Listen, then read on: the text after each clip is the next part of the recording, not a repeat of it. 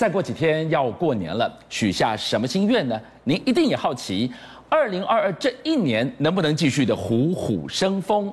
但是我们要以史为鉴，这个历史不远，我们就看二零一八美中贸战开始，一连串的强国竞逐，先是贸战，再来变成了科技战，甚至演变成现在赤裸裸的军事对抗，牵扯你我的荷包，牵扯你我人生性命的安全。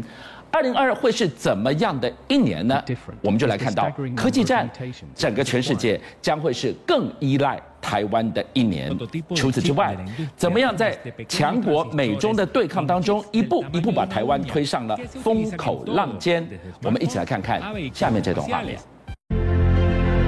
领着五名重要大臣，中国国家主席习近平十六号上午八点四十六分，在人民大会堂会议室和美国总统拜登举行全球瞩目的视讯高峰会。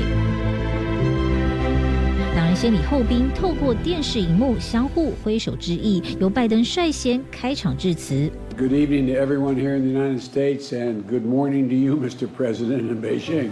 这是拜登上任满三百天以来，美中两国元首第一次有机会面对面，尽管还是隔空喊话。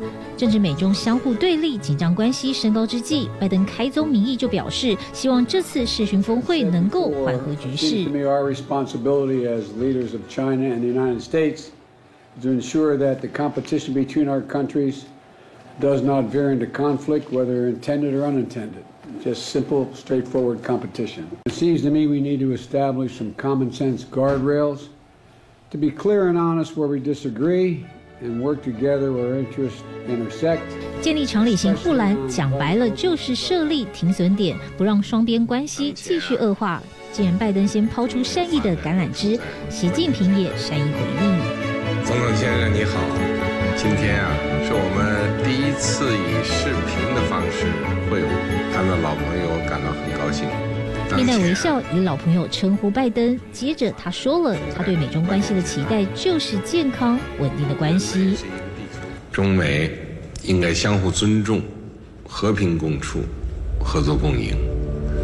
我愿同总统先生一道形成共识，积极行动。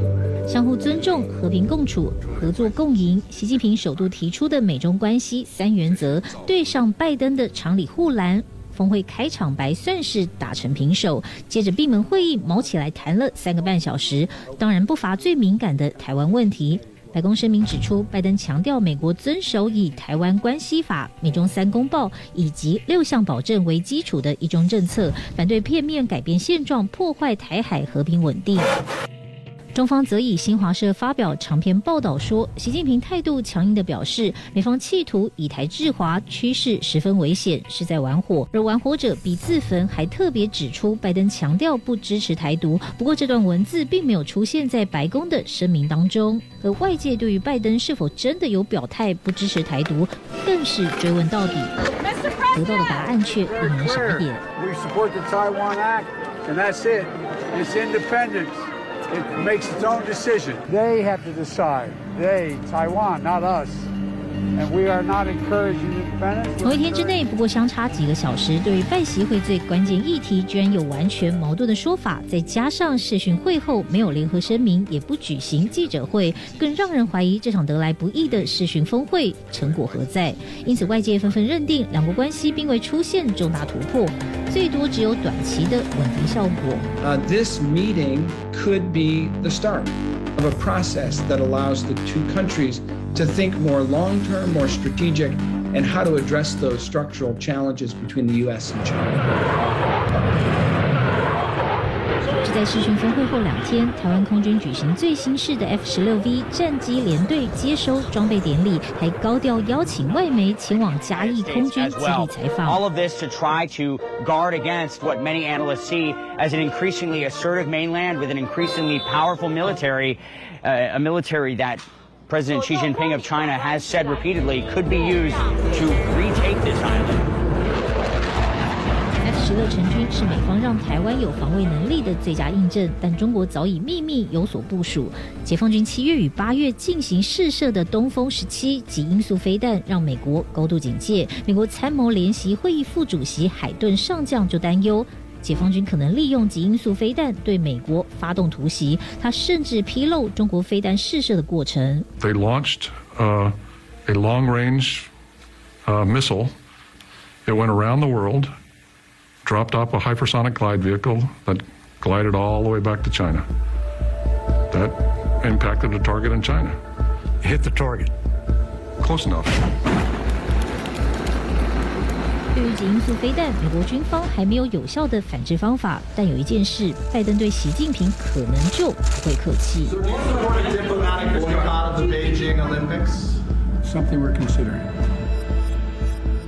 华府正计划以中国侵犯人权为由，采用外交方式抵制，也就是不派官员出席，丝毫没有因为拜习峰会放松对抗中国的动作。That we have serious concerns about the human rights abuses we've seen in Xinjiang, and certainly there are a range of factors as we look at what our presence would be. 但国安顾问苏利文则在一场视讯论坛时透露，拜登与习近平已经同意进行包括核武在内的军备控制谈判。Two leaders did discuss these issues. Uh, and um, it is now incumbent on us to think about the most productive way to carry it forward.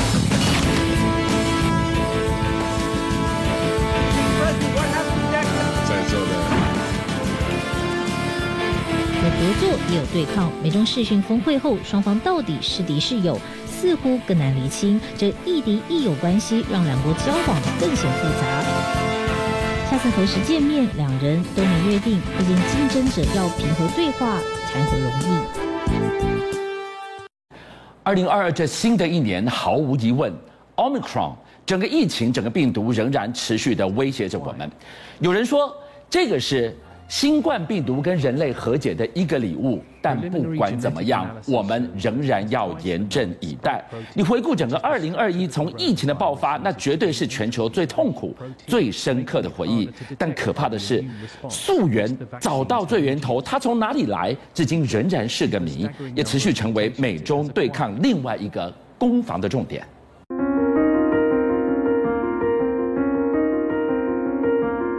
距离武汉市区约三十多公里，武汉生物实验室究竟是不是外泄新冠病毒之地，无法被证实。但美国最新情报机构五月二十三日惊爆内幕。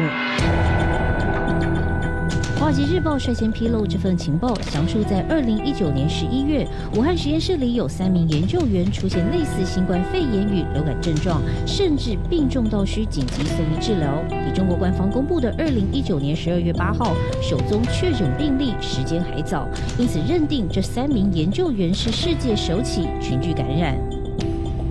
报告为何能如此斩钉截铁？最大关键在于武汉实验室是亚洲最顶级生物实验室，采用最高规格防护措施，在如此高度受保护的环境中，怎么会有三名研究员在同一星期接连出现染疫病征？时间太过巧合。而如果真如中国说的，他们得的是流感。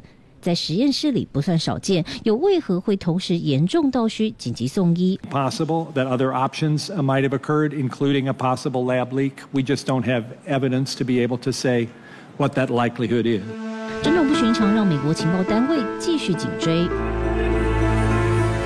然而，这份报告其实早在一月十五日，也就是前总统川普卸任前五天就开始流传。当时只说有数名研究员在二零一九年秋天出现肺炎症状，却没有具体细节。如今刻意选在世界卫生大会 （WHA） 开会前夕再度公布报告，且内容更多、更具体，实牙世卫重启溯源调查，意图明显。We need a completely transparent process from China. We need the WHO to assist in that matter. We don't feel like we have that now.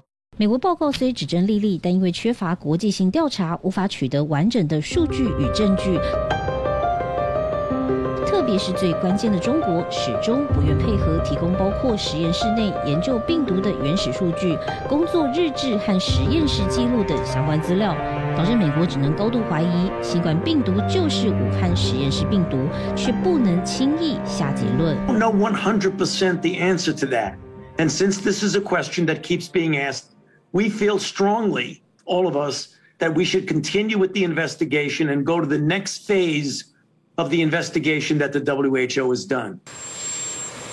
而原先不愿公开评论的美国总统拜登，坚持国际调查行动就该由世卫负责。但就在这份报告曝光后三天，他态度突然转向，以国安理由下令由白宫国家安全会议为首，带领全美十七个情报机关联手彻查病毒源头，究竟是动物传人还是武汉实验室的外泄意外？九十天后向他报告。An international investigation led by the World Health Organization is something that we've actually been pressing for for several months. We need that data. We need that information from the Chinese government. We don't have enough data and information to jump to a conclusion at this point in time. 同一时间，拜登首席医疗顾问福奇出席参议院举办的国家卫生所年度预算听证会，他这样说：“I don't have enough insight into the Communist Party in China to know the interactions between them and the scientists, sir. A global pandemic requires a global response. I believe we will within a period of a few months. There is always the danger when you have viral dynamics in other parts of the world.” 他更坦承，国家卫生所透过非营利组织生态卫生联盟，在五年内赞助六十万美元给武汉实验室，专门用于冠状病毒功能扩增研究。此话一出，引发哗然。预算还没编列，参院先通过，包括要求政府九十天内解密有关武汉实验室与病毒起源的全部情资。但为何拜登与民主党会选在此时此刻重提溯源调查？政党的政治压力可能是主因。因川普卸任后，拜登不再积极追查病毒起源。福斯电视台更爆料，在二月、三月调查小组提交报告后，任务甚至被喊卡，不让共和党说嘴。于是高调与国会的同党议员联手。但拜登也清楚，则在疫情爆发最初的几个月，没派调查员前往疫情爆发现场，以错失黄金时机。如今想知道病毒究竟是从哪里来，只能伙同世界伙伴更积极催促中国配合国际社会。但让中国配合，谈何容易？今年一月底，世卫调查小组共十三名成员前往武汉展开溯源调查，但他们包含十四天隔离，总共在中国待了四个星期，停留武汉实验室时间竟只有三个小时。I had seen that the World Health Organization team only spent three hours at the lab. While they were there, yeah. They didn't demand access to the records and samples and key personnel. 果不其然，三月底报告出炉，世卫调查小组认为新冠病毒可能来自蝙蝠，通过中间宿主或冷链产品传给人类，从实验室外泄的可能性极小。但可想而知，面对美国的步步进逼，中国肯定打死不认。先是说实验室外泄病毒，说根本是阴谋论。美国不断炒作实验室泄露论，究竟是关心溯源，还是想转移视线呢？接着又释出武汉实验室副主任石正丽最新论文，坚称武汉实验室虽是研究蝙蝠病毒，但这个病毒不会直接传给人类，更不可能从实验室外泄出去。如果美国继续在溯源议题上纠结，不利于各国防疫合作，不甩中国回应，美国则继续公开呼吁重返武汉，虽不是第一次，却是力道最大的一次。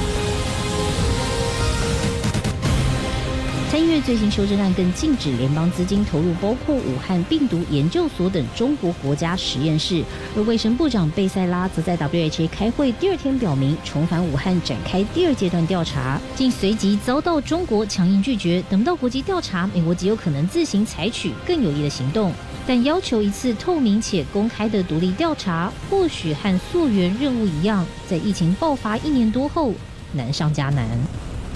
邀请您一起加入五七报新闻会员，跟俊相一起挖真相。